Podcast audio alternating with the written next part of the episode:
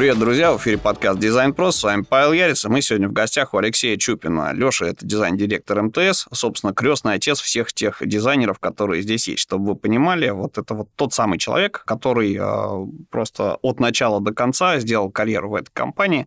От момента, когда это был телекомом, до момента, когда это стало вот современным МТСом в виде IT-гиганта – и а, мы посвятили МТС целый сезон, потому что здесь действительно классная компания, в которой куча-куча разных команд. И вот Леша — это человек, который выстроил, э, собственно, историю, в которой более там 300 дизайнеров всех мастей, куча там арт-директоров, тим-лидов, э, чаптер-лидов и вот всех людей, которые, собственно, у нас э, в выпусках ранее были.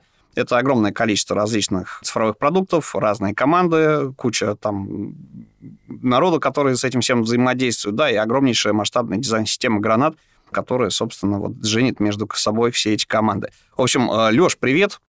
Привет. Поштурмую тебя вопросами, вот их огромное количество, но выпуск у нас сегодня, наверное, будет он про карьеру, про смысл дизайна и про его ценность для бизнеса. Ты вот начал дизайн здесь строить, когда МТС был действительно еще телекомом. То есть это история про телефонию и рос вместе с компанией получается. И на самом деле это редкий случай, когда в рамках одного места работы человеку удается вот планомерно вырасти. Обычно, если мы говорим про дизайнеров, которые начинают карьеру, как у нас происходит? Ты приходишь в какую-то компанию, неважно, да, там студия это, либо какой-нибудь отдел маркетинга рекламы, ты до какой-то планки дорос, и дальше понимаешь, что вот некуда. И ты увольняешься, идешь другую на повышение. А ты, получается, вот эти все э, шаги проходил, и в тебе все эти годы видели ценность. Ну и вот, собственно, вопрос к тебе. Можешь ли ты рассказать о своем персональном карьерном пути, потому что он действительно уникальный, является образцом для подражания.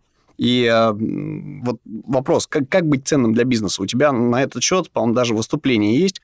А если ссылочку найдем, то приложим к выпуску. Но хотелось бы тебя послушать вот э, тет-а-тет сидя. Да, такой карьерный серфер, да? А, встал на волну и поехал. Например, так и есть. Да, э, выступление действительно есть. Кстати, на эту тему, это выступление на дизайн-просмотре. Здесь он на YouTube можно посмотреть. Я как раз рассказываю, как оставаться нужным бизнесу регулярно, постоянно, как сверять часы с ним и так далее. Но э, основной принцип, э, на самом деле, простой. Я считаю, что ну, там, дизайнер — это вообще такой пытливый ум исследователь, он должен всегда докапываться до сути вещей, постоянно сверять свои галлюцинации с реальностью, и часто дизайнеры забывают о том, что надо не только с пользователем такие упражнения проделывать исследовательские, но и с э, бизнесом, который, на который, в общем, мы работаем, потому что дизайн, э, по моей вере, это бизнес-инструмент, и мы помогаем бизнесу э, зарабатывать деньги, решая проблемы клиентов. Это мы marketplace. У нас два клиента. У нас есть клиент-клиент, который денежку отдает, и есть э, заказчик бизнес. И нужно регулярно исследовать, а что бизнесу-то надо, у него какие чаяния, у него какая стратегия, он куда вообще идет, а почему он туда идет, почему он хочет идти, почему хочет идти именно этим методом и так далее, и так далее. Это значит, что нужно своим руководителям регулярно узнавать, э, что у него болит вообще, какие у него цели.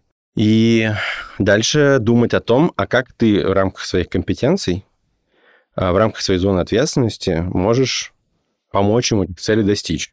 И если ты находишь вот этот баланс между интересами своего работодателя, а, своего руководителя, своей компании, своего бизнеса и интересами клиентов э, на рынке, э, которые ищут э, решение своих проблем, то ты становишься этим карьерным серфером, и ты, в общем, как бы и оказываешься в вин-вин ситуации и едешь по, по наверх. По волне. По волне. А, окей, на самом деле тема хорошая, звучит это все логично абсолютно. Но у любого специалиста есть проблемы. То есть а, ты, когда на работу приходишь, если ты попадаешь к руководителю, который, а, ну, давай так, вот есть сейчас, есть тогда. Сейчас у нас, в принципе, все а, компании, они стараются быть лояльными, выращивать людей, аккуратно, адекватно общаться друг с другом, да, там, со своими коллегами.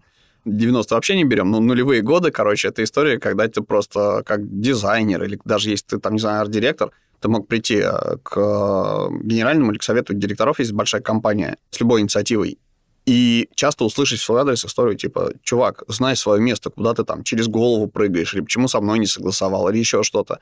То есть у тебя бывает, что руководитель он а, в линейке, как бы он, ну, вот, вот, вот эта вот история, что типа, ой, меня тут подсидят. Ну, действительно, есть а, руководители, да, которые этого боятся не потому, что как бы, да, там это их какой-то набор моральных установок, а потому что в конторе так принято, да, то есть они там сидят годами и ждут, когда креслица освободится, да, такой не совсем номенклатурно-бюрократический класс получается, они и управленцами бывают классными и опытными, просто а, это немножечко по-другому, из другого поколения, э, из другой ментальной системы. И вот вопрос, а, чтобы не скатиться в такие мемуары, с одной стороны, а с другой стороны, слушателям пользу нанести.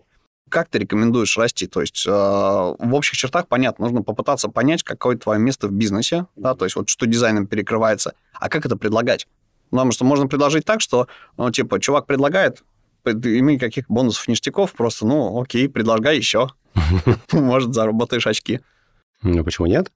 Ну, смотри, тут, очень, тут несколько тем затронул важных. Ключевая здесь тема, как ты правильно подметил, разные компании бывают с разной культурой внутри. И есть компании, действительно, где все э, сидят пассажирами в поезде, который едет куда-то, да, и они, ну, там, может быть, не очень хорошее целеполагание сверху вниз спускается, например. Такие компании бывают. Э, либо целеполагание на самом верху есть, очень хорошее, прозрачное, но оно не доходит до низу. Такое тоже бывает. Вот, бывает, что просто никому ничего не надо. Ну, то есть э, среда, в которую ты себя помещаешь, когда выбираешь работодателя, супер важна. Мне повезло. Я не могу сказать, что я был на тот момент, когда я приходил в МТС, таким осознанным. Ну, я не изучал тогда, какая культура в МТС и как он там вообще, э, куда он устремлен. Хотя, нет, вот, со второй частью все-таки по-другому. А, я, я не изучал, какая здесь культура, когда приходил работать, но куда он устремлен, я как раз спрашивал на собеседовании. И вообще нормально на собеседовании, когда ты куда-то идешь, спрашивать, а как у вас все устроено, а какая у вас культура, а, а, ну, не так впрямую, а как, как мы, дизайнеры, умеем, да, косвенно задать вопрос, чтобы по ответу примерно понять, как на самом деле. Не Сделать под... домысл. Да, не подталкивая как бы к прямому ответу, выгодному для респондента. Вот, а чтобы правду узнать. Ну, то есть, э, но я спрашивал про стратегию, типа, куда, ну, зачем вам дизайн, почему вы хотите дизайн внутри, и ну, как бы, куда вы вообще устремлены. И ответ был, что мы там хотим научиться делать цифровые продукты сами, не заказывать там их у каких-то вендоров, а делать самим. И как бы это большая, ну, там, вызов большой для компании это сделать. Это было там 7 лет назад. Мне понравился этот вызов. То есть, ну, этот челлендж мне понравился, мне понравилось устремление, я понял, что я могу быть там полезен. Я даже тогда делал downgrade, то есть я переходил э, с руководящей уже позиции на позицию вот, просто дизайнера в мой МТС, первым дизайнером в мой Вот только-только собрали из, там, из разработки внутрь. И мне спрашивал руководитель, он говорит, а ты, ну, потенциальный мой руководитель на собеседовании, он говорил, а ты, ну, уверен, что ты, типа, вообще-то как бы э, делаешь шаг назад? Я говорю, да, но потому что некоторые двери открываются на себя. Вот. Ему понравился этот ответ, как бы меня взяли. И оно сработало. Оно сработало. То есть я действительно сделал шаг назад, чтобы сделать два вперед. Потому что дверь открывалась на себя. Вот. И это нормально. То есть потому что я поверил вызов, который есть. Я понял, что это поможет мне вырасти, и я буду полезен в компании. Вот это очень важно. То есть у компании есть запрос. Вот, поэтому и, и здесь э, важно понять, у вашего руководителя есть запрос на дизайн? У него, может быть, даже не быть запроса на дизайн, но у него есть какой-то запрос бизнесовый.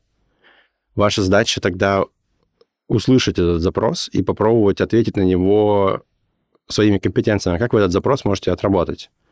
И, может быть, в этот момент вы активируете своего руководителя, на самом деле. Он подумает, о, боже, я же вообще не думал, что мой ну, дизайнер, который у меня здесь сидит, может мне помочь. Потому что это вообще заблу... массовое заблуждение у руководства, у бизнеса в России особенно. Дизайнеров большинство бизнес-руководителей воспринимают как рисовальщиков. Типа, ну, люди кнопки двигают, рисуют симпатичные, как бы что-то там дизайн-система, вот типа, ага, модное слово дизайн-система. Вот он, вот он за дизайн-систему отвечает, что-то там UI-ку-то делает. Да блин, нет. Дизайн это гораздо больше. Дизайн это про стратегию продуктовую, в том числе это про, про исследование пользователя, про поиск э, болей, про проектирование пользовательского опыта в первую очередь дизайн проекта продуктовый. А уж потом, где-то там в конце этого большого дизайн-процесса появляется вдруг UI, дизайн-система и все такое. Вот. Большинство руководителей это не понимают. И в этом вина нашего дизайн-комьюнити, дизайнеров, потому что мы это не объясняем. Вот. Если начать это делать, то это тоже, это важная работа тоже вот на клиента своего внутреннего объяснять, что такое дизайн на самом деле, и как мы можем помочь на самом деле решить задачу руководителя.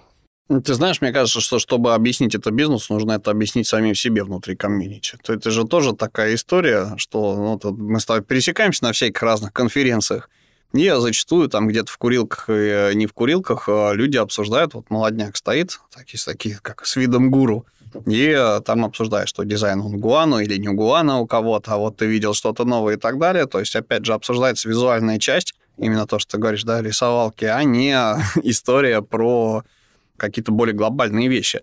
Да и если говорить про специалистов, да, собственно, вот есть э, какой-то чувак, который пришел э, работать, он накопил в компании какой-то опыт, плюс что-то как-то насобирал кусочками, да, у него сложился пазл, собственно, как компания деньги зарабатывает, потому что напрямую часто этого никто не скажет. Это закрытая информация, да, по принципу разделяй и властвуй между отделами. Вот. И э, как бы какая нафиг э, стратегия, да, как бы кто он такой, чтобы понимать стратегические задачи дизайна, например, потому что со стороны дизайнера, если у тебя есть задача такого толка, да, как исследование, да, как еще какие-то вещи там связанные там с аналитикой, с а, выстраиванием каких-то долгосрочных стратегий, у тебя компетенция в этом копится. Потому что ты под задачу их, собственно, наращиваешь, у тебя есть люди, которые вместе с тобой работают, там, даже если ни одного так сказать, прокачанного мегаэксперта в этой истории нет, то все равно люди коллегиально, они как-то вот друг другу помогают, топят в одном направлении. У каждого растет экспертиза, представление о мире, да, а, меняется, в котором они живут как бы где взять это все чуваку, который вот, вот работает, собственно говоря, да, он там начинающий-начинающий какой-то или продолжающий дизайнер. У него вся история, это история там вот э, Figma, Jira, Confluence, короче. Вот. Дальше его не пускают, он не понимает свое место в этом мире. Ну, типа, как прокачаться-то? Вопросами. Задавать вопросы. Смотри, тут такой момент, что надо понимать, что понятно, что там Джун, который только начинает, э, он э, не может мыслить на таком уровне абстракции, это естественно, это нормально. А, мы там в пять лет в своей жизни не могли задаваться вопросом о смысле бытия. Ну, как бы, да, нужно дозреть до определенного возраста, начать задавать такие себе вопросы вообще. Вот, это нормально. Но э, ты сначала двигаешься там от, от стадии типа «я ничего не понимаю, ни за что не отвечаю», э, скажите, как мне нарисовать эту кнопку, нормально или ненормально. Потом ты вырастаешь до состояния, когда ты начинаешь отвечать за симпатичность интерфейса, за картинку, потом ты, ну, продуктовый, говорит дизайн. Потом ты начинаешь отвеч... задумываться о том, что, ладно, это я уже умею, у меня высвобождаются ресурсы подумать, а точно ли я удобно вообще делаю? А точно ли моему клиенту вообще как бы классно и удобно проходить этот путь? А как он вообще хочет решать свою проблему? А как он вообще, какая у него вообще проблема есть? А потом ты начинаешь, э, после того, как ты это научился делать, у тебя освобождается время подумать о том, а нахрена мы вообще это все делаем? Ну, то есть как в жизни, да, ты живешь, живешь, потом такой, в какой-то момент тебе в кризис среднего возраста, в 40 ты такой, а я зачем на этой земле вообще? Вот, вот типа из такого же разряда у тебя жахает в какой-то момент на определенном уровне этого развития твоего профессионального, и ты приходишь к своему бизнес-оунеру или там продукт-оунеру и говоришь, типа, а мы это зачем вообще делаем? Вот, и тут начинается серьезный разговор э, с твоим руководителем, на самом деле. То есть надо дозреть просто. Это, ну, естественный как бы ход. Ну, то есть, есть, да, нельзя сразу стать э, суперценным чуваком, который, ну, если пользуюсь твоей метафорой про поезд, да, нельзя переквалифицироваться из пассажира в это самое, да, в машиниста. Сначала надо побыть кондуктором-проводником. Отлично, хорошая история. В принципе, звучит действительно логично. Кстати, как альтернативный вариант, наверное, можно рассмотреть еще такую штуку, когда ты слишком долго зреешь а, в карьере, вот, а тебя не пускают, не уважают, не ценят, там, условно говоря, несмотря на то, что ты дозрел на самом деле. Вот, а всегда есть а, вариант такой уйти и начать делать то же самое, только за деньги, как ИП или ООО, оказывая услуги своей же конторе совершенно за другой чек, и тогда уже и ценят, и любят, и понимают. Может быть, даже говорят, вернись. Честно говоря, не знаю. Такого опыта, честно говоря, не помню. Но ну, окей, тема отличная. А, тогда, если говорить про карьеру, наверное, вот вопрос к тебе. А почему ты не ушел никуда из МТС, да? Ты же мог пойти, прокачавшись там в студию куда-то, да, на более высокие позиции. Ты мог пойти на там студийно-агентская деятельность, ты мог пойти в другую компанию, в конце концов, там, э, с расширением каким-то. Или тебе именно телеком был интересен? То есть, ну, у тебя же не всегда была вот, вот эта вот поляна, где куча продуктов, да, где готовы с распростертыми объятиями там э, впускать в себя дизайн-системы, чтобы разные продукты подженить между собой. Ты же все это выстраивал, получается. Вот э, почему не ушел, почему остался именно здесь? Очень хороший вопрос, интересный. Но Если короткий ответ, то потому что мне, у меня нет в этом необходимости, что ли. Здесь всегда меняется задача, меняется вызов, что ли. МТС такая компания, в ДНК у нее быть лидером, и из-за того, что мир меняется, рынок меняется, компания тоже меняется вместе с ним, э, ставя перед собой новые вызовы все время. И это, во-первых. Второе, здесь э, я брал какую-то задачу, которую мне ставило руководство, я ее решал фокусно, и когда решал, появлялась задача смасштабировать это решение. Ну, то есть это подход к решению. И как бы нужно было сделать то же самое, но уже с большим количеством команд, например, или большим количеством продуктов, э, с большим количеством продуктов. Потому что даже тогда, когда был телеком, все равно э, я пришел на той стадии, когда у телекомов было много так называемых value-added services, да, много ВАСов. Э, это когда телекомы сделали скоростной интернет, Э, все поняли, что можно зарабатывать на сервисах, которые на этом интернете работают, или, ну, на, на сервисах, которые на телекоме работают. Началось это еще до скоростного интернета, когда, помнишь, был WAP, э, интернет. Помнишь такие эти сайты на черно-белых дисплеях телефонов Nokia? Я пытаюсь такими. вспомнить, да, я просто очень давно, ну, как бы... Я помню, что такое Nokia, я помню даже, что это такое на ощупь. У меня... Э, я недавно ездил к родителям, я нашел там как раз эту историю, правда, не 3310 уже, а, типа 11.2.0, короче, Nokia с фонариком, по-моему, и нашел Siemens A52. И я прям вот... И Семен даже, короче, завелся, ты не поверишь, я всплакнул. Шикарно. Вот, посмотрел на это дело, да. Но сайтов припомнить не помню. Я помню, что была какая-то кривая навигация. Я помню, что к моменту, когда мне кто-то пришел из э, друзей и сказал, за этим будущее, чувак, давай это делать. Короче, я, да, я сидел, рисовал э, графику красивую, там, там, мэтт пейнтинг всякие и так далее. И я такой, типа, не, ну нафиг, короче, как оказалось, не зря. Видишь, э, да, то есть был э, веб-порталы всякие были информационные.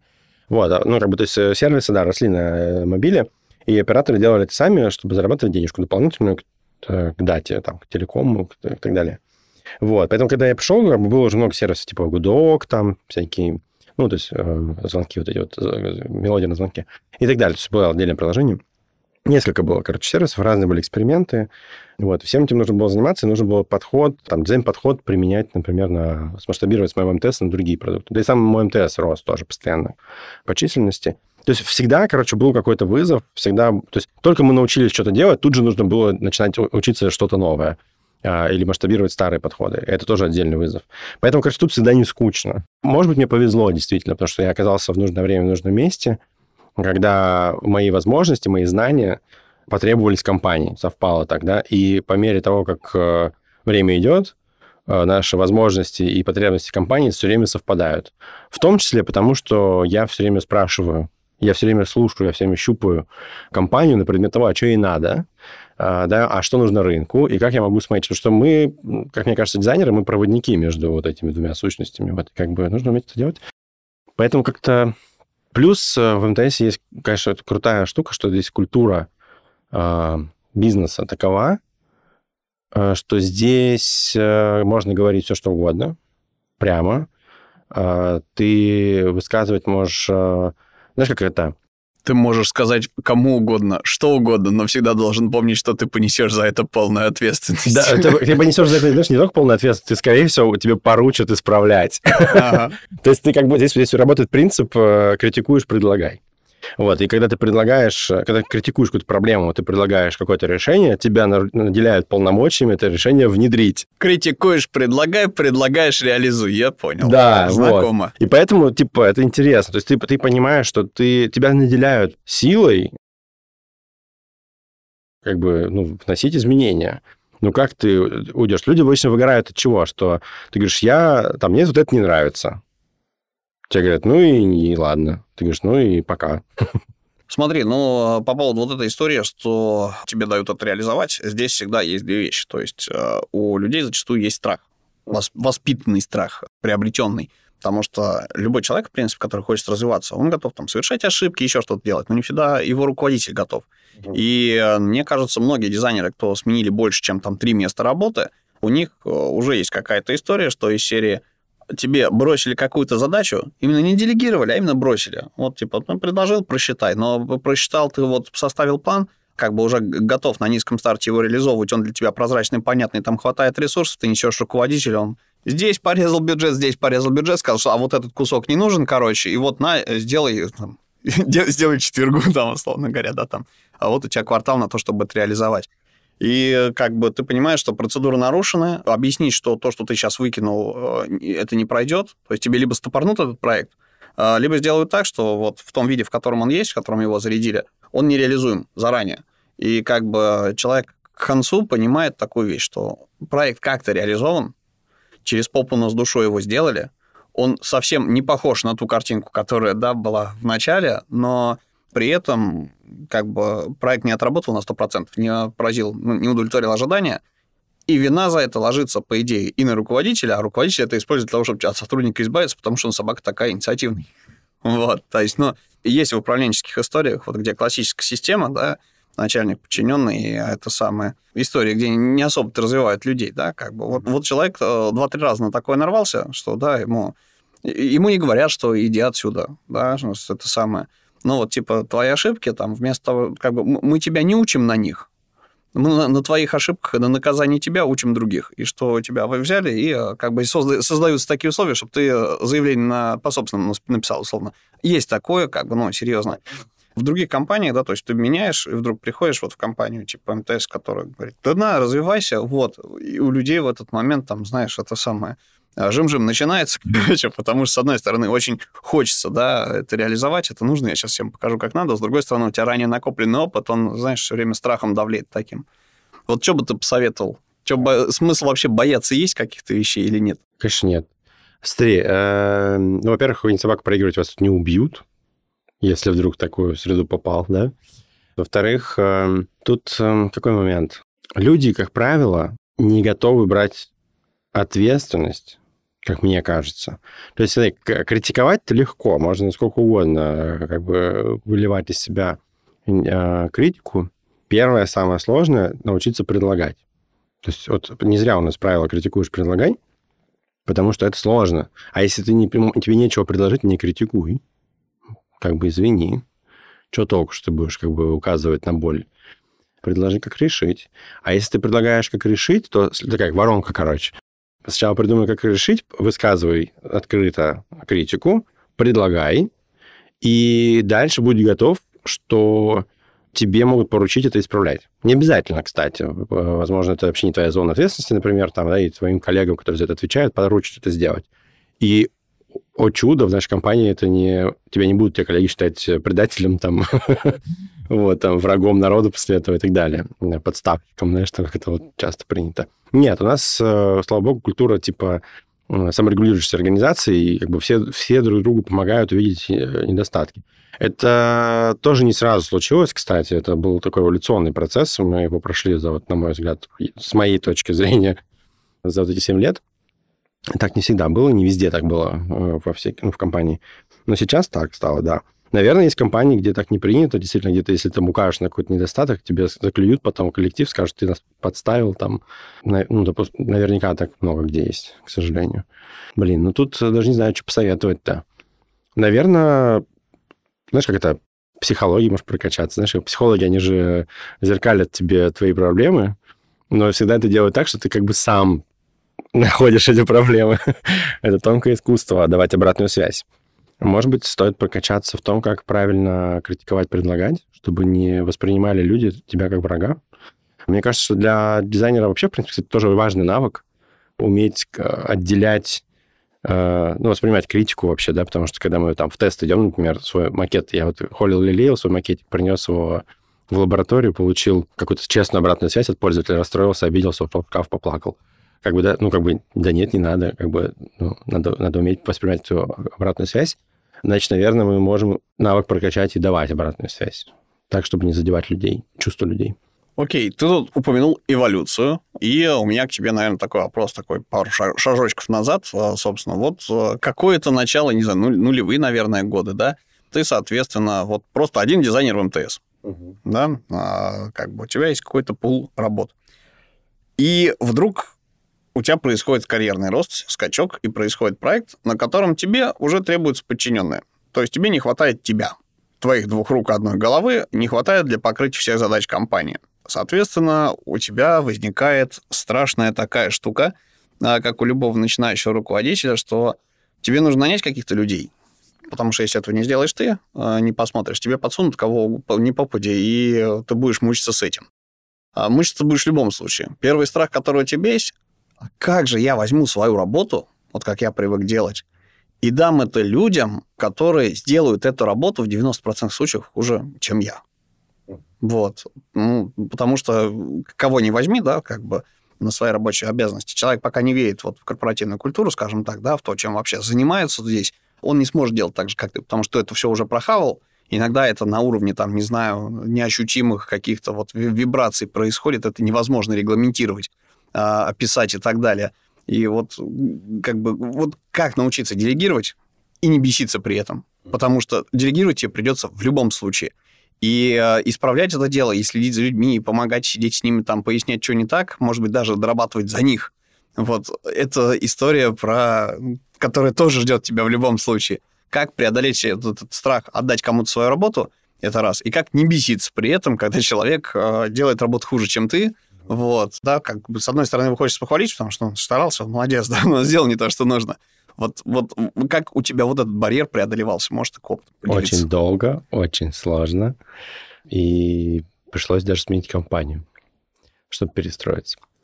А, сейчас, Это сейчас поясню. Как? Сейчас поясню. Ну, я из МТС не уходил, но я в МТС пришел уже заряженный поменять свой подход к, этому, к этой проблеме. Потому что до этого я работал в МИДСИ, у меня э, было все то, о чем ты сейчас сказал, и я не мог переключиться в делегирование. Вот.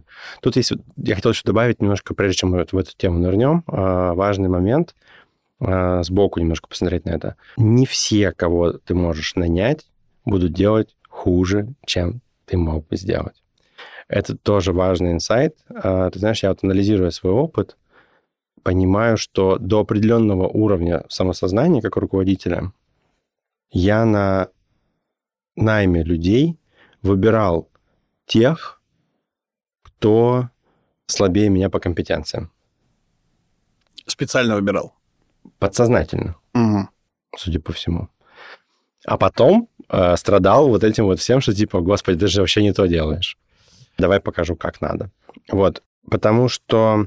То есть сейчас, например, когда я выбираю человека, я стараюсь найти человека, который сильнее меня. И я, то есть я не боюсь теперь этого делать, как будто бы, знаешь, вот какой-то такой произошел тоже слом, Потому что, наверное, во всех нас это живет, что как бы я найму кого-то сильнее себя, а как так-то, как, ну, типа его заменит, им заменит меня. Такой подсознательный страх, наверное, у каждого руководителя, может быть, сидит в голове. И до определенного уровня развития твоей карьеры он, э, наверное, может, ну, как бы влиять на твое решение на найме. Вот. Э, на меня это влияло точно э, до определенного момента. Вот. Поэтому это первое, что можно попробовать преодолеть в себе, это страх, что если ты наймешь человека круче и сильнее себя, то он тебя скушает. А вообще не факт, что он тебя скушает. Ну вот, может быть, у тебя, там, не знаю, управленческие навыки лучше прокачаны, чем у него, а у него хард-скиллы прокачаны лучше, чем у тебя. Ну и зашибись, у вас будет отличный симбиоз, и тебя не поменяет, потому что тебе, ну, ты занимаешь место управленца, у тебя управленческие качества прокачаны. Я этого не понимал очень долго. Но когда, ты когда я нанимал людей, значит, э, с которыми приходилось потом садиться и говорить, или там переделывать, за которыми приходилось, да?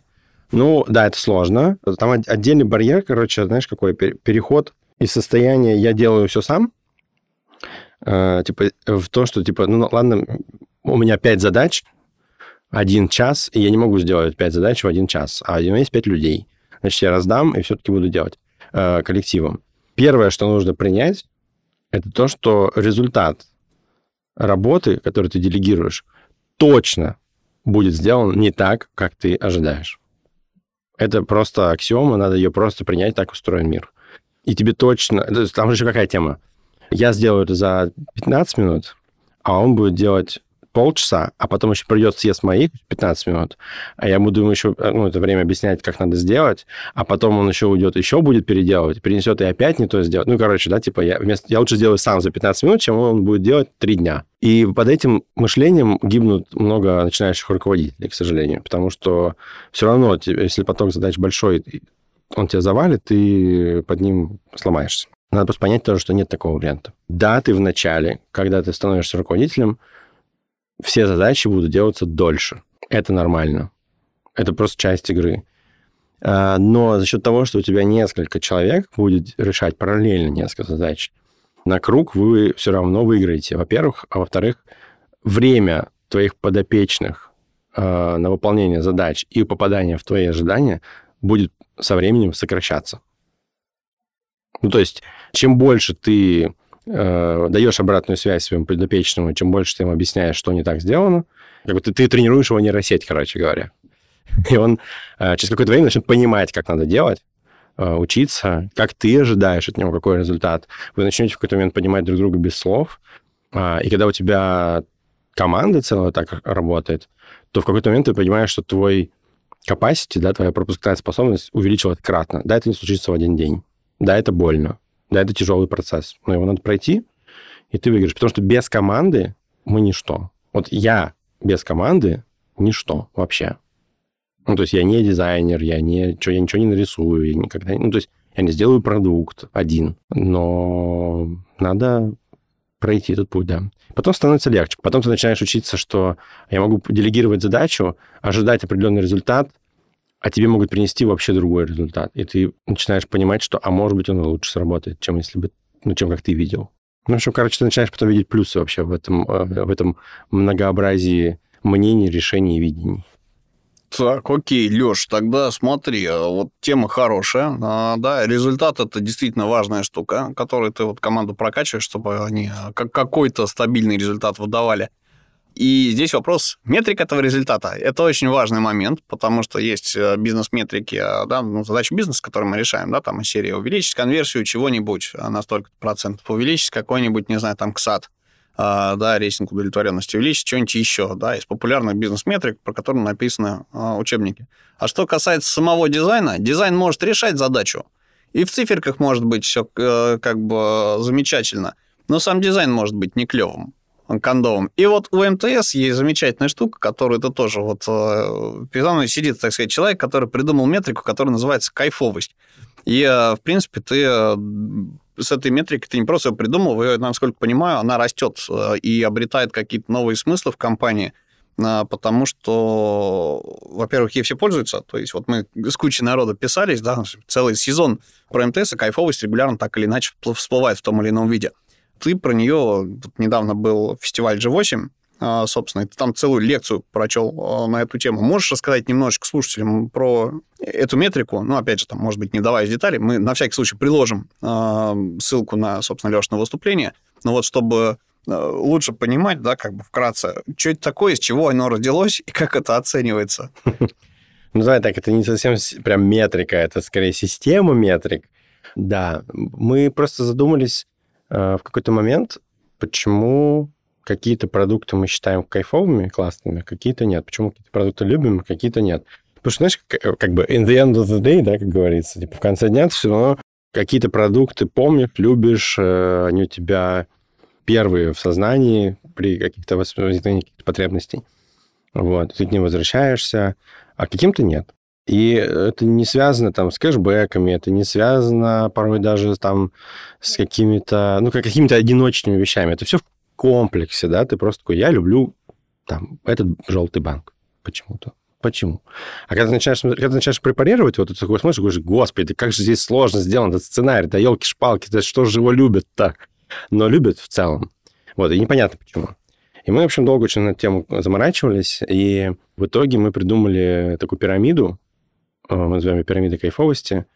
Это когда у тебя, как в пирамиде масла, нижние слои не работают без верхних, и у тебя как бы кайфово складывается от там а, с нижнего слоя, это там закрывает, закрывает потребности продукт или не закрывает. Он удобный или он неудобный? Он стабильно работает или он нестабильно работает? Он э, вызывает у тебя эмоции или не вызывает? У него там интерфейс вот, вкусненький, приятненький или типа какой-то убогий?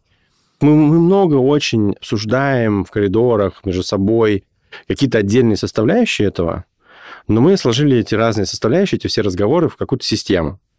И мы поняли, что у этих всех разных уровней обсуждения есть связь между ними. А, вот. И в общем, э, когда они у тебя выстраиваются в систему снизу вверх, и каждый слой ты можешь померить какой-то метрикой, то, э, оказывается, кайфовостью можно управлять. То есть есть какая-то технология, короче кайфовости. Вот. Мы все еще ее качаем, на самом деле, потому что не все слои мы еще пока обвесили метриками. А, например, самый верхний слой – это эмоциональный дизайн. Вот хрен знает, как его померить. Мы пока думаем на эту тему. Ну, то есть разные есть всякие... Сколько такого-то гормона выделилось при просмотре, да? Да-да, типа расширили зрачки, да? Или нет? Ну, вот непонятно, короче, как мерить, мы пока думаем. А, но у нас есть эксперименты, вот ребята приходили из исследований, к тебе на подкаст и рассказывали про метрику ROC, например, да? Это там наша тоже авторская там, компания метрика замера кайфовости. Ребят, ну, можно послушать тоже подкаст, там ребята подробно рассказывают, как это работает. Вроде бы она отвечает на вопрос, как замерять этот эмоциональный слой. Вот. Но мы пока тестируем. То есть мы, мы, мы точно опубликуем какую-то прям методику, как бы, когда мы, когда мы в ней уверены, короче. Вот. Но пока в процессе мы вот ее внутри крутим, кру- вертим, что-то рассказываем, как бы куски какие-то. Вот. Ну, в общем, как-то так. На самом деле достаточно такая тонкая материя, потому что она не по отдельности уловить это сложно, а в совокупности ты видишь либо что-то очень хорошее, либо что-то очень плохое. И ты вот, типа, а если результат какой-то промежуточный, ну, то есть, типа, клевая штука, но ей что-то не хватает, например. Вот между собой клевое и супер клевое сравнить получается, вот, а когда ты э, видишь, да, собственно, все три, типа, клевые, супер клевые, еще какое-нибудь хреновенькое, да, как бы вот тут уже вот вопрос, вот, а как их а, между собой в процентном соотношении измерить, насколько это хуже, чем вот это. Э, я, например, баловался, посмотрев историю с дизайн-системой МТС, вот, на бренд МТС, да, соответственно, история, там где-то было да, кстати, и в конференциях э, ваших внутренних тоже была история про, там, допустим, текстуры, тени, а, цвета градиентов и так далее, да, вот про, про, про дизайн-систему непосредственно. Ну, это дизайн-система бренда именно, то есть да, это, ну, это именно вот, вот ты смотришь, взять, взять какую-нибудь текстурку э, и убрать ее с модели 3D-шной. Угу. И это уже нифига, это уже совсем другая история, это другой материал, он по-другому воспринимается. И когда ты это сепарируешь, э, то есть у тебя вот, вот так лучше, чем вот так, ну, насколько это лучше, непонятно. Угу. То есть ты говоришь об этом. Окей. Да. Чтобы было понятнее, может быть, там, например, про, про, я сказал, что по каждой слой мы там стараемся замерять, но вот э, самое там очевидное, например, для многих дизайнеров, типа юзабилити метрика, да? Там есть самый юзабилити метрикс, например. Есть TNPS. Разные метрики, вроде про там что-то показывают, что-то измеряют.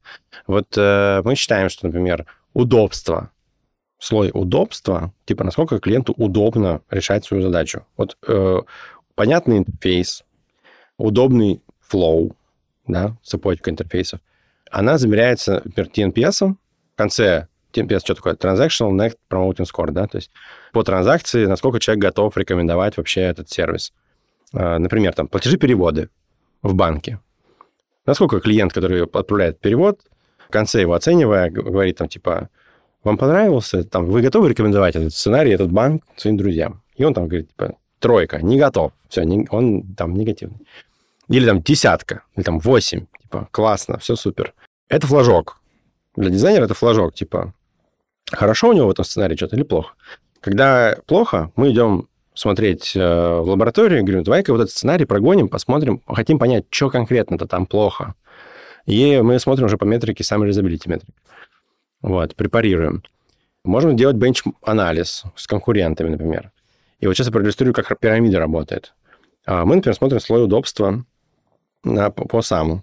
Смотрим, что у нас эти платежи переводы в нашем банке в зеленом, в желтом, в красном а, работают. Они там оценены по метрике сам как-то. Ну, там, типа 80, 60, 70 баллов. А у нас там 90, например. И дизайнер такой, уху, класс, у меня вообще, я красавчик, я супер круто запроектировал. Людям удобнее, чем даже в таких гигантских банках, как вот эти, да? А потом выясняется, что этот сценарий оплаты не прогружается в приложении, потому что бэкэнд не отдает данные. Потому что приложение не работает нестабильно, потому что сервер работает нестабильно. И как ты, как дизайнер все вроде классно сделал, а опыт клиентский, за который ты отвечаешь, плохой. Понимаешь? И вот а, дизайнеры об этом не думают. как правило. Типа, я же интерфейс нарисовал классный, чего ко мне прикопались? Типа, пуговицы, претензии есть? Вот, и тут начинается хитрая история. А, а кто в команде отвечает за качество клиентского опыта, за восприятие продукта? Потому что клиент, клиент как бы оценивает все вместе. Вот, если вдруг не сработал сценарий, то мы считаем, что дизайнер за этим должен следить, в том числе. Понятно, что вся команда. Но дизайнер за клиентский опыт отвечает. Значит, он должен пойти к разработчику и сказать, а какого фига у вас сервер не дает данные? Ну, то есть вот, как, вот, короче, методика в этом. Суть, суть методики, на самом деле, заключается в том, чтобы повесить всю ответственность в итоге на дизайнера. Вот замечательный вывод, мне кажется. Если мы говорим про ответственность, под ответственностью имеется в виду не история про то, что если все, ты, ты где-то облажался, то ты посыпаешь голову пеплом, бьешь себя в пяткой в грудь и кричишь, что простите, люди добрые, я идиот. Вот. А ответственность — это готовность исправлять содеянное. То есть не нести наказание, вот, а именно исправлять содеянное. То есть если где-то что-то не работает, действительно пойти там постучаться к бэкэнду. Главное, чтобы это видеть, потому что зачастую ну, человеческое существо так устроено, все мы, да, что когда у нас очень долго нет побед, мы себя считаем ничем, пылью какой-то, да, которая не способна, как бы способна только на поражение. Это такой комплекс неудачников у людей как бы развивается. А, либо когда у тебя слишком побед много, с одной стороны, тебе кайфово, потому что ну, ты не стрессуешь особо. С другой стороны, очень больно, когда у тебя на какой-нибудь фигне ты наступил на грабли, и сидишь, э, как бы, да, тебе грабли дали полбу, и ты не понимаешь, а с какой стороны прилетело ты сейчас, короче говоря, что я должен сделать, чтобы это исправить? И вот когда ты а, чувствуешь бессилие, условно, когда ты уже опытный специалист, это прямо страшная вещь, которую там чуть ли не с психологом потом приходится прорабатывать. Но тебе главное вылезти из этого. И мне кажется, что здесь как раз важна действительно команда. То есть как ты считаешь, насколько дизайнер вообще имеет моральное право сказать, что, ребят, все очень интересно, но ничего непонятно. Да, вы тронули мое сердце тут на собрании, но я ни хрена не понял, что вы тут каждый из вас сказал. Я не понимаю, как это починить. Можете ли вы мне помочь э, коллегиально, э, коллективным разумом, понять, с какой стороны к проблеме подступиться, потому что э, как-то так получается, что я сейчас этого не вижу, несмотря на весь свой накопленный жизненный опыт. Или все-таки это история, которая человек должен разобраться сам? Мне кажется, он не просто моральное право имеет, он наверное, ну, не могу сказать, что прям обязанность имеет такую. Ну, в смысле, смотри, если он может так сформулировать вопрос, как ты его сформулировал, это довольно осознанная формулировка. Это очень круто. И, конечно, надо, ну, почему нет? А он должен, ну, опять же, зависит от климата в команде. А, вот, но вообще, в принципе, это очень смелый, крутой заход, э, так спросить. Окей, э, спасибо за мнение. Вот. Ну, просто на самом деле люди боятся. Ну, у нас действительно есть социальный вот этот страх. Это не социальное одобрение, а типа а, это история из серии ты же дизайнер, у тебя же справка, мы же тебя наняли, вот ты и решай, что ты нас спрашиваешь. Типа, я же не спрашиваю, когда сантехника вызываю, да, как бы самый тупой вопрос, какой он мне может задать, а какой, не знаю, а какой у вас там диаметр слива? Угу, Я такой, да, да, да. А, кто из нас специалист, короче? Окей. А, друзья, напишите в комментариях, кстати говоря, как вы относитесь, как, как можно рассматривать эту ситуацию. То есть имеет ли дизайнер моральное право что-то не знать в рамках своих компетенций, если вдруг сталкивается с неожиданностью, а, выходящей за рамки его привычной деятельности. Леш, наверное, тогда имеет смысл следующий вопрос задать, да, по поводу роста, точнее, вот то, что с ним связано. Как нанимающий менеджер в свое время, да, ты же нанимал людей, потом ты отошел, потому что в компании, ох, человек там 300, короче, сколько дизайнеров, я все время слышу немножко разную цифру. Ну, около 300. Да, вот около, около 300 человек, естественно, что тебе уже не до этого.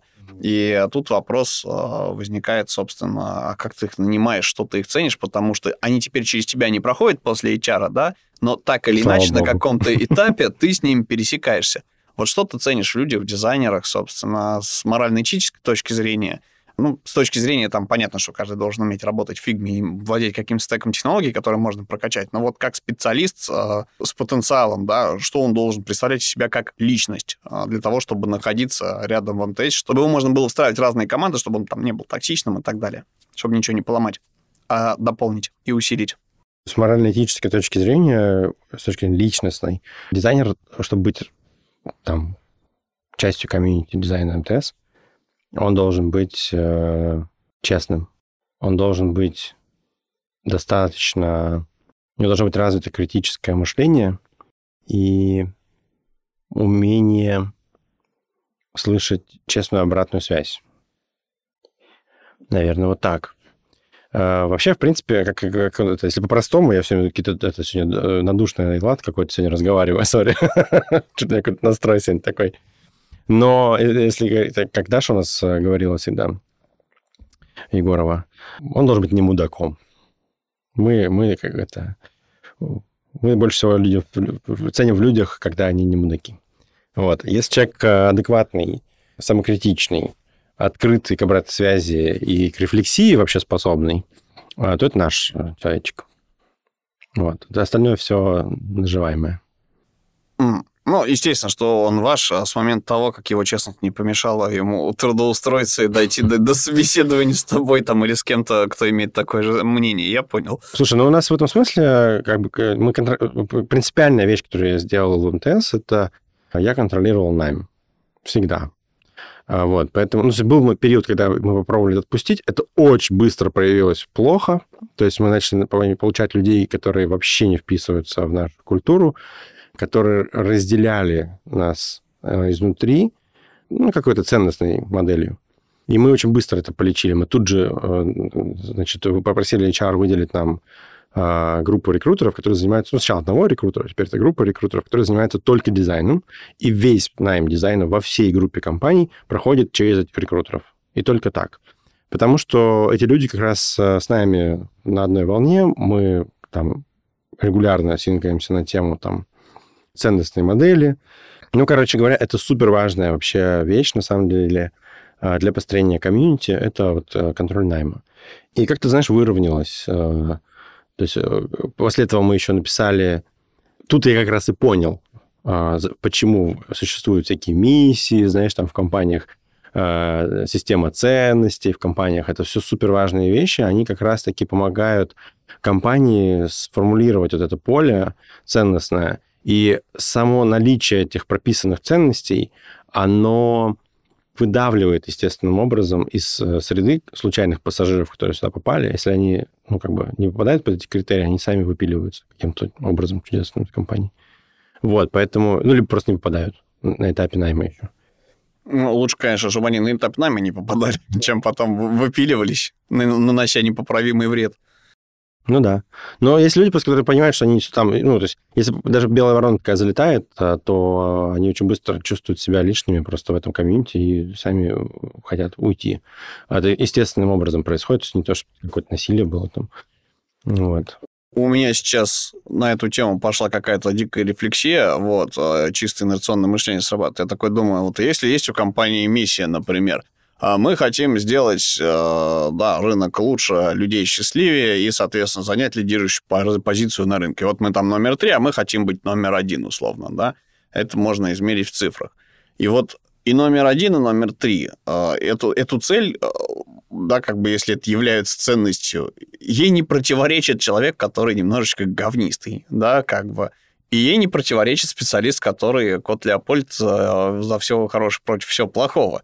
А, да, то есть э, тут вопрос э, ценностей, которые ты говоришь, как бы прописали, насколько вообще важно это прописывать, и насколько и, и насколько сложно это внедрить кому-то, потому что вот мы с тобой, например, можем говорить о, вот даже не знаю, на самом деле, о, о любом человеческом качестве, а подразумевать, а подразумевать под ним совершенно разные вещи. То есть э, у нас есть когнитивное искажение, потому что это всего лишь слово, а слово — это понятийная база какая-то, которая закреплена твоим опытом. Вот тебе сказали, да, у тебя со словом «приятно» что ассоциируется, да, у тебя одни вещи, у меня другие, да, и как бы когда мы говорим, что человек приятный, а желательно, чтобы был, и вот это непонятно, он одному будет приятен, а второму не очень. То есть как эту ценностную модель сформулировать? Вот интересная вещь. Ну, смотри, э, это, во-первых, это супер важно, мега супер важно вообще. А, вот у нас сначала появился там кодекс дизайнеров, э, например, такой моральный кодекс дизайнеров, принципов как бы э, руководства к действию, принцип mindset а, а потом компания озадачилась в какой-то момент, э, там HR э, озадачились э, системой ценностей внутри компании, что старая как бы уже там изжила себя, она была телекомовская, компания вроде как сделала такой серьезный вызов перед собой поставила, сделала такой серьезный пивот в сторону IT-компании, в сторону системы, и очевидно, что телеком-культура и IT-культура ну, разные совсем. Вот. И, собственно, прорабатывали ценностную модель, Это большие исследования, там, то есть такая, ну, тоже такая kind of дизайнерская работа. А, вот, артефакт другой немного такой. Вот, исследовательское такое, проектирование тоже процесс. Вот. Э, но э, исследуя крутые IT-компании, исследуя э, их принципы, их тоже системы ценностей, очень быстро начинаешь понимать, как это формируется. Ну, например, вот опять же говорю, там IT-компании, например, там они, ну, мы все знаем, что они, там культура открытости есть. Да? Соответственно, как это нужно сформулировать так, чтобы люди поняли, что в этой компании, через закрепленную там в компании систему ценностей прописанную, дать людям понять, что э, ты можешь открыто давать обратную связь. И ты, и ты не будешь за это наказан. Ну, то есть ты начинаешь описывать этот принцип, как-то его емко формулировать. А, вот мы э, очень круто сделали это а, несколько лет назад, когда мы там несколько тезисов, во-первых, там сделали всего шесть, во-вторых, то есть вы, это такое, знаешь, просеивание было, то есть там было сначала очень много, там с рабочими группами все это формулировали. Ну, короче, там прям целый процесс был. Но их осталось шесть. Это просто запомнить. И их мы упаковали в емкие словосочетания, типа «больше, чем работа», или э, «сделай круто», или... Ну, вот критикуешь предлагаемый тогда не сделали, но есть э, похожий тезис, э, например, там про клиента. Ну, то есть компания когда-то была компанией, которая думала, как заработать денег больше, а потом компания поняла, что зарабатывать деньги можно, делая добро клиенту. И нужно, ну, собственно, та самая дизайн-центричность, те самые там, принципы, которые McKinsey там а, откопали в своем исследовании знаменитом, что если ты делаешь хорошо клиенту, ты зарабатываешь больше. Вот, соответственно, появился хэштег про клиента в корпоративных ценностях. Вот. Или там «бери, действуй». Да, то, о чем мы как раз с тобой говорили. То есть, повидишь проблему, критикуешь, предлагай, бери и действуй исправляй. Тебе дадут полномочия, возможности, ресурсы, пожалуйста. Вот, ну, то есть ты как бы, или там вместе. Типа, понятно, что горизонтальные связи в такой корпорации, когда ты строишь систему, супер важны. Поэтому мы вместе должны бежать к результату э, из разных подразделений. То есть там, ну, то есть, конечно, ты какие-то находишь такие, упаковываешь какие-то емкие тезисы, которые которые транслируются потом вниз. Ты спросил еще, как их транслировать вниз, собственно, да? Сложный вопрос. Тут вопрос не в том, чтобы даже транслировать. То, что их поймут, а это еще не значит, что их примут. А, объясню ситуацию. То есть, если мы говорим про маленький коллектив, ламповая крафтовая компания, да, есть там э, часть коллектива клевая, часть не очень, ту, которую не очень уволили, набрали новых, им с нуля на этапе интеграции, собственно, в себя эти ценности э, накрутили, то с, когда у тебя большая объемная компания, да, корпорация, условно говоря, пускай не самая, ну, средний бизнес, например, у тебя там плюс 300 людей, и вот у тебя там свои социальные связи. Например, э, есть у тебя отдел какой-нибудь логистики, сборки, доставки какой-нибудь, если ты мебелью, например, занимаешься. И у тебя там есть грузчики.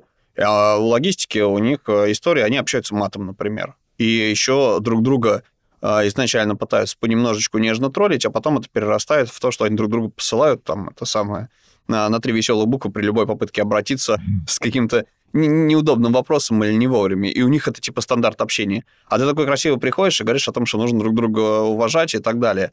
И люди эти ценности просто не принимают, потому что они в них не верят. Типа, ну как это? Я сейчас буду уважать, а в меня будут плеваться. Ну и вот э, это другой процесс, он фактически политический, это реально, это, э, это годами может длиться, вот этот процесс внедрения там какой-то такой истории. Действительно, было бы интересно ознакомиться и э, с болями, которые на этом пути могут ждать. Хотя это не совсем про дизайнеров и не совсем по нашей теме, но это действительно важно, потому что дизайнер тоже занимается упаковкой смыслов. Да.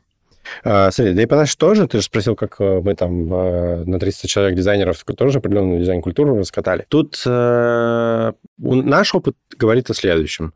Вот у нас была там очень крутая вице-президент по HR в свое время по персоналу. Она эту штуку систему ценностей через кучу исследований с вовлечением сотрудников раскопала снизу вверх, да, то есть это было движение снизу, люди, люди создали, понятно, что это был отбор определенных людей, но э, люди создали эту систему сами снизу, ее потом там просеивали, там утрясали, проверяли и так далее, тестировали. А потом, когда она выкристаллизовалась снизу вверх, ее сначала приземлили наверху, и это было самое крутое. То есть э, ее... Были, был ряд упражнений сделан с топ-менеджментом, с C-level ом, чтобы они по подискутировали, почувств прочувствовали эту систему, прожили с ней, покрутили, да, подавали обратную связь, пообтачивали тоже. И вот когда ее топ-менеджмент прожил и принял, а, вот это самое важное было, потому что дальше у тебя эта система мышления, она транслируется сверху вниз. Знаешь, как говорят, там, типа, если рыба гниет, то она гниет с головы.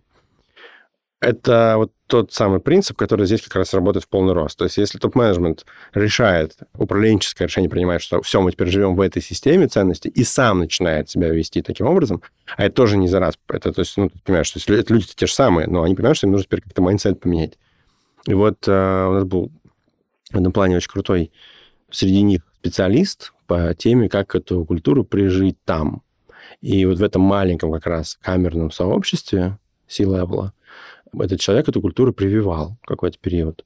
Вот. Это тоже ну, такое нормальное упражнение, непростое очень. И дальше она транслируется уже от руководителя к руководителю вниз, каскадируется.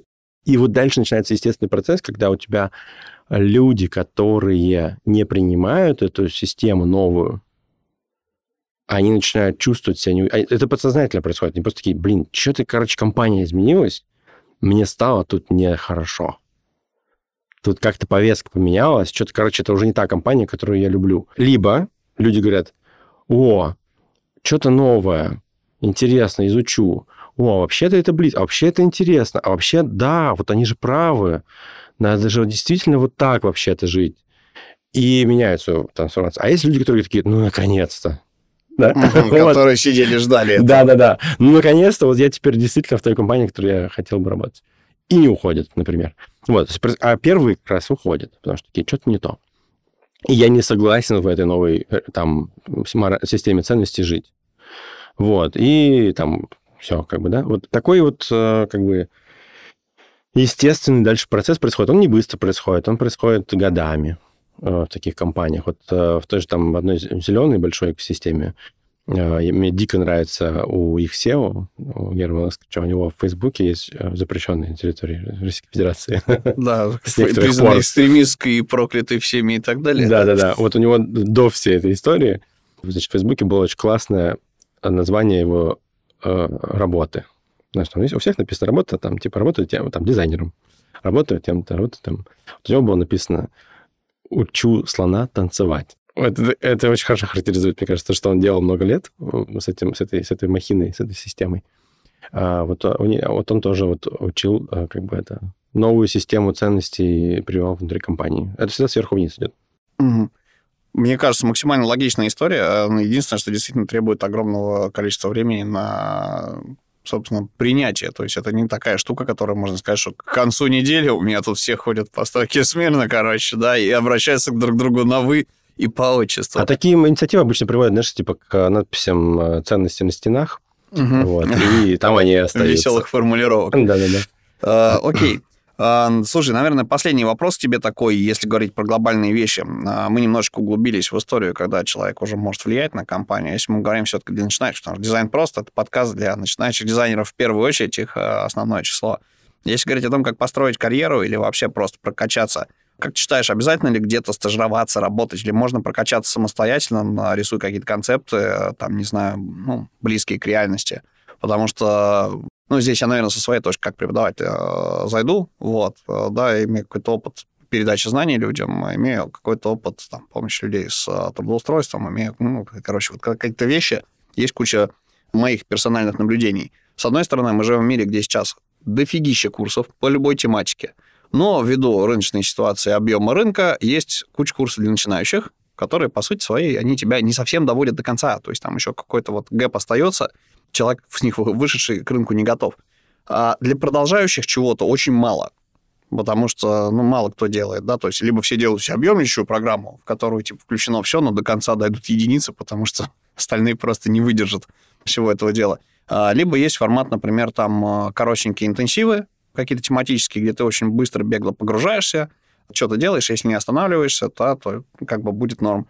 Есть еще новое э, веяние, это история с менторством. Оно наконец-то, ура-ура, стало доступным, и появились компании, которые, собственно, менторят людей, да, то есть это не менторы из серии, что какой-то чувак приходит, проверяет твои домашки на курсе, это менторство из серии, что Если человек чем-то занимается, а человек подключается к его проекту как-то, да, смотрит на него, дает обратную связь, и не просто обратную связь, а помогает из человека как коуч вытащить какие-то ответы. Типа, а что ты сделаешь, а, если ну, не получается карьерный скачок, а что ты сделал?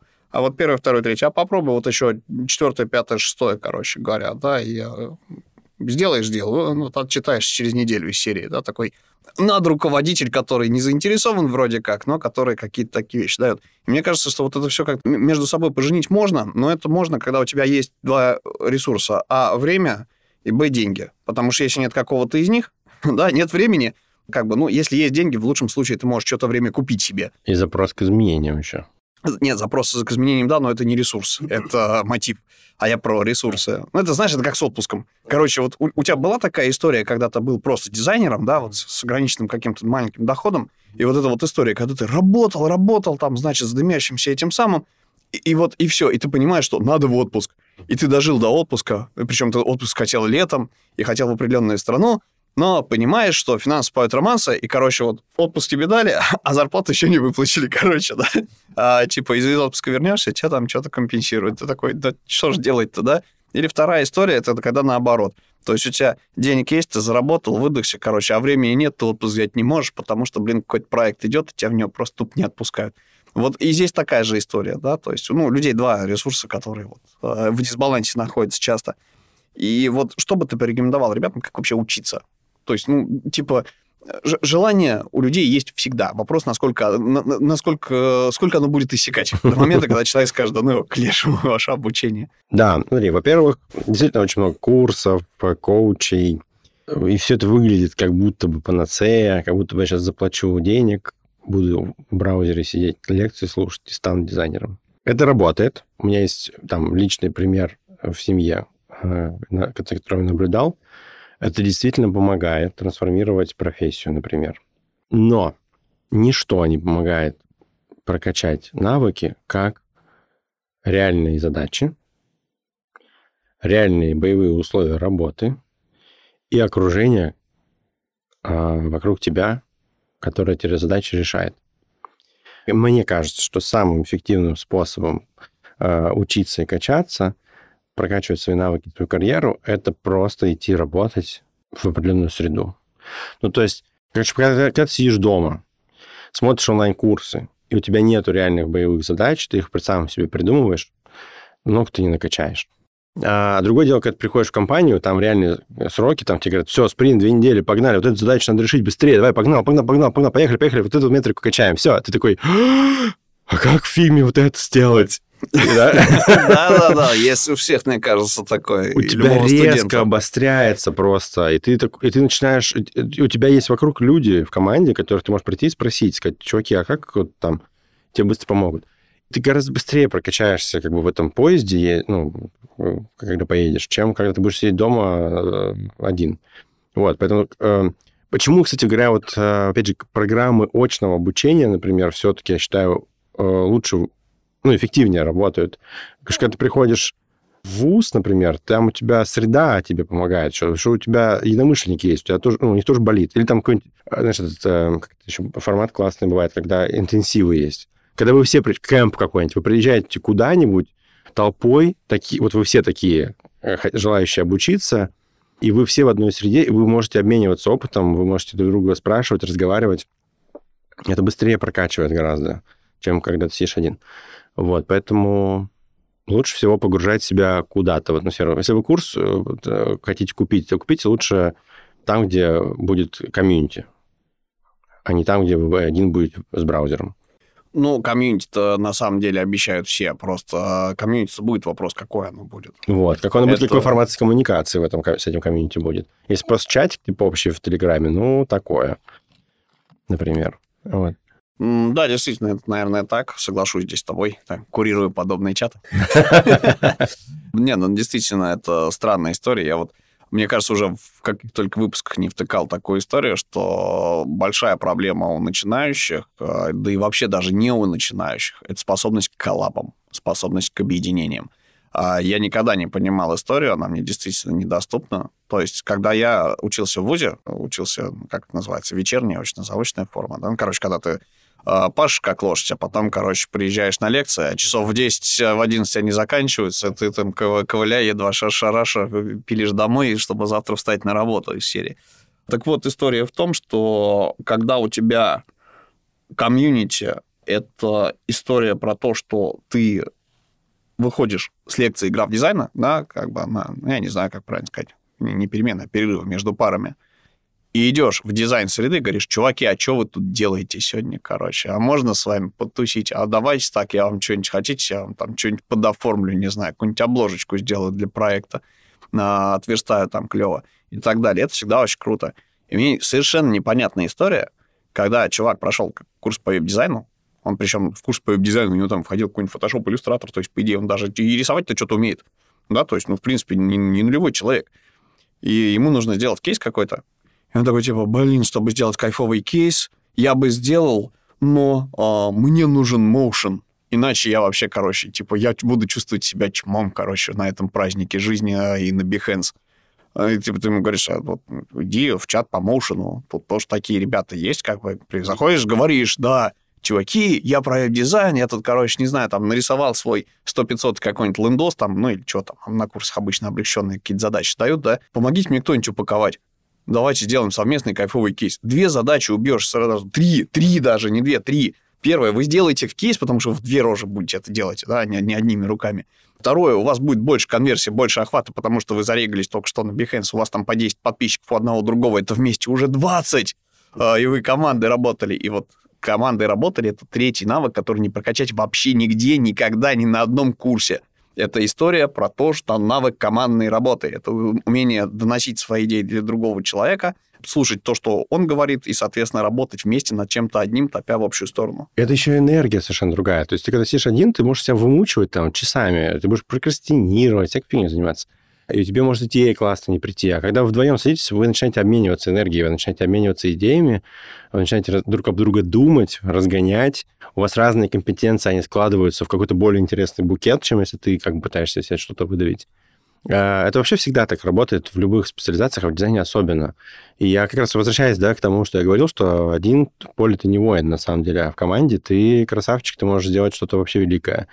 Потому что как раз складываются разные компетенции, разные энергии и так далее. Вот мы сегодня с CPO разговаривали там, с одним из наших.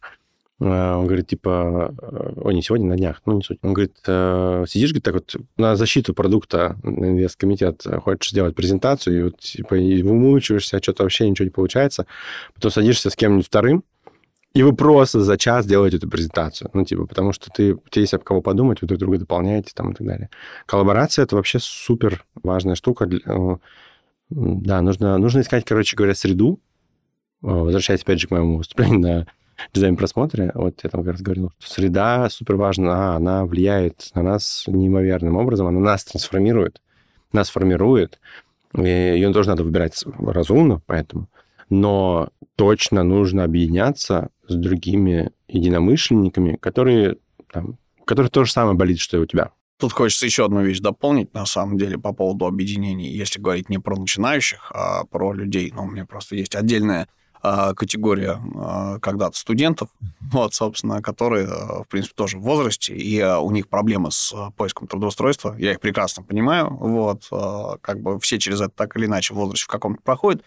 Ну, вот, условно говоря, там у людей есть лимит для входа клиентам. У этих людей есть а, запрос на то, что было бы здорово поработать в компании. И они реально там годами, вот человек перешел, у него одни компетенции были, ему надо чуть-чуть нарастить, потому что у него базис есть офигенный, сильный там и так далее. Просто, ну, что называется, не трендовая история, это как бы там дизайн-динозавр, который решил пойти апгрейдиться. Ну, у любого дизайнеры. Я уверен, что у тебя тоже по вечерам возникает история иногда периодически, что я что-нибудь хочу порисовать. Да, я, не, я не хочу никем руководить, дайте вот, чтобы, чтобы было наоборот. И Давай. в такие моменты у людей есть замечательный шанс, да, как бы либо найти себе команду, либо научившись делать какой-то продукт, дотянув его до какого-то параметра качества, просто прийти к э, ребят, которым их не брали на работу, и предложить им как внешний, ну, как, как КПшник, короче, да, как, не знаю, там, по ГПХ, как поработать вместе, предложить им вот свои компетенции в рамках какого-то проекта, который у них есть. Главное, чтобы этот матч произошел. То есть на работу не возьмем, но вот поработать с удовольствием. И через это можно тоже зайти. И это тоже коллап, это тоже крутое развитие. И, в принципе, просто это другая форма юридического взаимоотношений между да. людьми. Да, да, да, куча всяких социальных проектов есть, где можно вписаться, помочь, например, если тебя интересует именно получить опыт, то лучше его получить как раз в команде, и можно найти какие-то социальные проекты, которые какую-то пользу причиняют, решают реальную задачу, но там, может быть, даже не, ну, не оплачиваемую. А если говорить про оплачиваемую работу, на самом деле, хочется тоже сказать, знаешь, как многие же хотят, э, типа, я вот э, только там курс послушал, двухлетний, например, онлайн, год отучился и хочу работать в Яндексе. Ну, хоти. Как бы... А, ну, кстати говоря, у кого-то получается. У кого-то получается. Нет, понятно, что есть а, выбросы, есть таланты, там все понятно. Так бывает, но я хочу сказать, что иногда нужно помнить, что некоторые двери открываются на себя. И нужно иногда немножечко снизить планку, но главное начать. То есть в этой, в этой штуке можно долго ходить, знаешь, там, месяцами, обивать пороги топовых IT-компаний, пытаться туда пробиться, но это можно делать и работая где-то, и уже получая денежку, уже получая реальный опыт, а в более мелких компаниях, но, но прокачиваться. Вот, и это нормально тоже. Просто нужно, а, нужно короче, здесь честно себе признаться и, понять, как, как бы, что для тебя важнее, какая у тебя карьерная стратегия. Вот моя карьерная стратегия всегда была развитие навыков и э, моих собственных. И мне важно было, чтобы мне было интересно, в первую очередь, и э, развитие своих навыков. Вот. Их э, получить можно развивать, развить только на бою. Вот, прям в, в живой работе. Поэтому я не стеснялся как бы э, ну, сделать шаг назад. Ну, не брали меня в Яндекс. Ну, что вот поделать? Ну, вот так сложилась судьба. Я там три раза туда пытался устроиться, но не брали меня. Ну, как бы, ну, ну, ты построил у себя это самое, свое с блэкджеком, шлюпками и 300 плюс дизайнеров. Да-да-да. И ничего страшного. Пошел в компанию, в которую многие тогда считали, что это сумасшествие. Типа, идти в телеком, в МТС. Типа, что там, башни красить, что ли? Хорошо звучит. Понимаешь? А оно вот оно как вышло-то. Отличная история. Леш, спасибо большое. Наверное, самый распоследний последний вопрос вот не могу не задать, а, если говорить про карьерный трек дизайнера современного. То есть как он, по-твоему, мог бы выглядеть? Такое универсальное что-то, как развиваться. Вот человек устроился на работу. А, я не буду говорить сейчас про стажировки, да, про историю, когда тебе еще не, не дали какое-то место. А, правдами и неправдами попал, соответственно, в коллектив, в компанию, вот, получил там первые задачи – что он может сделать дальше, чтобы не деградировать. Понятно, что он там теми правдами и неправдами постарается удержаться. Но вот история в том, что в большинстве мест, когда мы приходим, если это большая команда, там не всегда есть руководящие должности, или не, не всегда есть проекты э, под то, чтобы развиться, да, то есть, как правило, у тебя ты как дизайн-юнит, короче, ты чувак, ты как принтер. Вот, то есть, пока печатаешь, хорошо, плохо печатаешь, выкидываем новый ставим, короче, да, до момента, пока вот ты не понадобишься как для расширения команды. А вот вопрос, как ты строил, как карьерный трек бы рекомендовал построить? То есть какие компетенции прокачивать, а как вообще смотреть по сторонам, чтобы въезжать, чем бизнес занимается, если тебе это не показывают, скажем так, открыто, и куда расти, какие вот, какие, как, какие вообще, наверное, вилки роста есть, не вилки, а как это, а, разные пути, угу. потому что не Стратегия, все становятся да. арт-директором, да? Угу. Приходит на ум, ничто не раздражает окружающих в команде, в, но, как бы в новом человеке, как э, самоуверенность и безапелляционность мнения. Ну, то есть, во-первых, признать, что вы там джун, например. Если вы джун, да, если вы начинающий специалист, надо понимать, что вы начинающий специалист. Не надо думать, что вы сейчас придете, все дураки вокруг, а вы такие, такой красивый им достались. Ну, как бы люди вокруг тоже дураки. А, они что-то поработали, что-то знают. А, может быть, они ошибаются, но они эксперты, они на этой работе работают уже. Как бы нужно, короче, в начале карьеры быть априори, жить, жить в, в аксиоме, что а, вы что-то не знаете. И хотите это узнать. Быть открытым. То есть э, не ходить, типа, да я знаю, как надо, что вы тут вообще фигню мне какую-то говорите, да, там, э, какое-то, составлять себе какое-то мнение о задаче, о процессах, а все-таки быть чуть скромнее э, и понимать, что вы многого можете еще не знать. Контекста много можете не знать в этой компании. В задаче контекста можете не знать. Да, вы креативный, да, вы энергичный, э, да, вы гениальный, но миру точно, когда вы джун, миру, э, ну, если вы еще по возрасту молоды, мир точно устроен сложнее, чем вы думаете. Это просто ну, норма жизни, это надо просто принять. И быть э, чуть-чуть скромнее, быть э, чуть-чуть более гибким и, и ну, более, больше, более наблюдательным, короче говоря. Задавать вопросы. Почему так, а почему вот эдак? А, а почему, если вам какое-то решение не нравится, и вы считаете, что все вокруг дураки, попробуйте допустить на минуточку, что люди вокруг не дураки, попробуйте спросить, а почему такое решение? Как оно появилось, такое решение? Увидев эту логику, возможно, вы что-то новое для себя узнаете об этом мире вообще.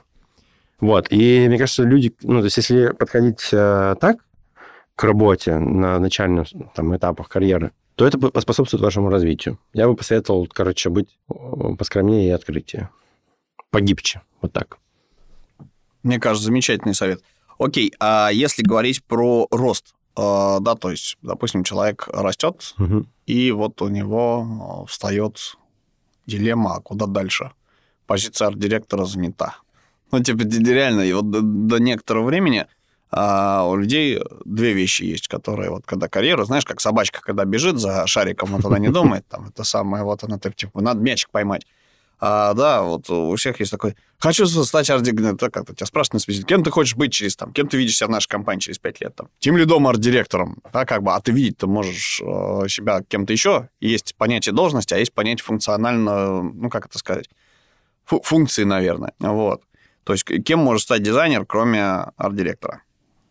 Э, узким специалистом высокооплачиваемым, например. Ну, смотри, вот э, тут же такой момент. Это же там про, про там I-shape, T-shape, да, там Dash-shape, или как они там называются, короче, Может специалисты. Быть. Ну, то есть э, карьерные треки бывают разные, в разных направлениях. Можно... Не обязательно карьера заключается в том, что ты растешь по вертикали и там выше, больше, сильнее. Э, например, у нас в компании, не знаю, кстати, сейчас есть или нет этот человек, но у нас был продукт вибролог, B2B-шный продукт.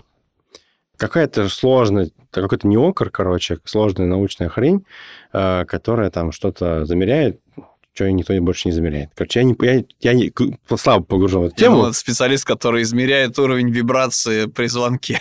Знаешь, виброзвонок.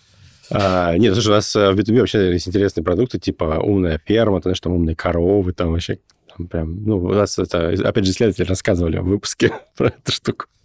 Вот, короче, там всякие интересные у них есть специфические продукты, вот есть вибролог.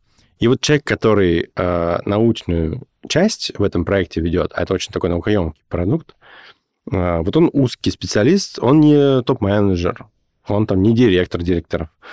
А он, по сути, линейный специалист, но он такого узкого профиля, что стоит он как космолет просто. Он стоит дороже многих топов, понимаешь? Потому что таких в мире специалистов по его области, типа, три. Понимаешь? И если там ты хочешь сделать бизнес на этой теме, то тебе придется человека оплачивать. И у тебя при этом еще экономика сойдется. Вот. А, поэтому... То, то есть часть карьерного трека дизайнера, если не арт-директор, то вибролог. То вибролог, да. Классная идея. Вот. Короче, то есть можно, например, э, там, не знаю, быть специалистом в теме, не знаю, 3D, там, 3D Motion, например, и 3D Motion дизайнеров явно меньше, чем там продуктовых, например, да. Э, или там, ну, короче, какую-то можно уходить узкую специфику, быть супер-мега-специалистом в эмоциональном дизайне, например. И тебя будут... Э, у тебя конкуренция даже на рекрутмент, ну, как бы, когда ты будешь искать работу, у тебя часть конкурентов просто отпадает, в принципе, потому что, ну, как бы они в этом не сильны, а кому-то нужен, капец, прям вот крутой специалист по эмоциональному дизайну, например. Ну, то есть там не обязательно, как бы, качать управленческие навыки, чтобы расти карьерно. Можно э, специалистом быть крутым вглубь. iShape специалистом быть. Или можно быть э, вот как бы так вширь. Это как раз да, вот, типа я знаю и то, и то, и все. Вот прям, то есть я по верхам знаю. Вот я, например, да, я знаю много чего, но по верхам. Это позволяет мне прокачивать мои управленческие навыки, но в дизайне я знаю много, но не, не сильно глубоко, на самом деле. Ну, то есть у нас там, у меня есть в команде люди, которые знают глубоко. Но мне кажется, ты бы не смог ими управлять, если бы во всем глубоко пытался погрузиться, потому что, во-первых, во всем экспертом не станешь, супер-мега-турбо-экспертом, а а знания поверхностные, они тебе как минимум нужны, чтобы общаться с людьми на одном языке и чтобы контролировать их работу. Вот Есть чувак какой-нибудь, не знаю, он разрабатывает трактора, знает, как трактор устроен, от и до. Да, ему нужно вот в, в, в интерфейсе какую-то штуку, задачу там людям поставить. И как эти люди будут общаться друг с другом, да, как бы не понимая терминологии и слов, которыми общаются, что они из разных миров. Да. Окей. Леш, спасибо тебе огромное. В принципе, достаточно вдохновляющая история. Я думаю, что здесь есть над чем поразмышлять, подумать. Друзья, напишите в комментариях ваш вопрос по трудоустройству. Я думаю, что мы еще э, запишем что-нибудь с HR, а может быть, и Леша с нами каким-то образом поучаствует в этом деле. На основе ваших вопросов мы их либо передадим, зададим в выпуске, либо, если их будет действительно много, может быть, мы действительно соберем из них э, выпуск. Леш, спасибо тебе огромное, что хотел сказать, что пришел, что пригласил к себе, вот, собственно, записываться. А, друзья, напоминаю, что с нами был Алексей Чупин, дизайн-директор МТС, человек, который построил все дизайн-процессы фактически, да, которые сейчас э, в IT-гиганте МТС есть, и человек, который фактически с первых дней тут самый-самый вот первый дизайнер, чье, чье легаси мы сегодня наблюдаем во всей красе. Друзья, всем добра, любви, творческих успехов. С вами был подкаст «Дизайн Прост». До новых встреч. Пока-пока. Пока-пока.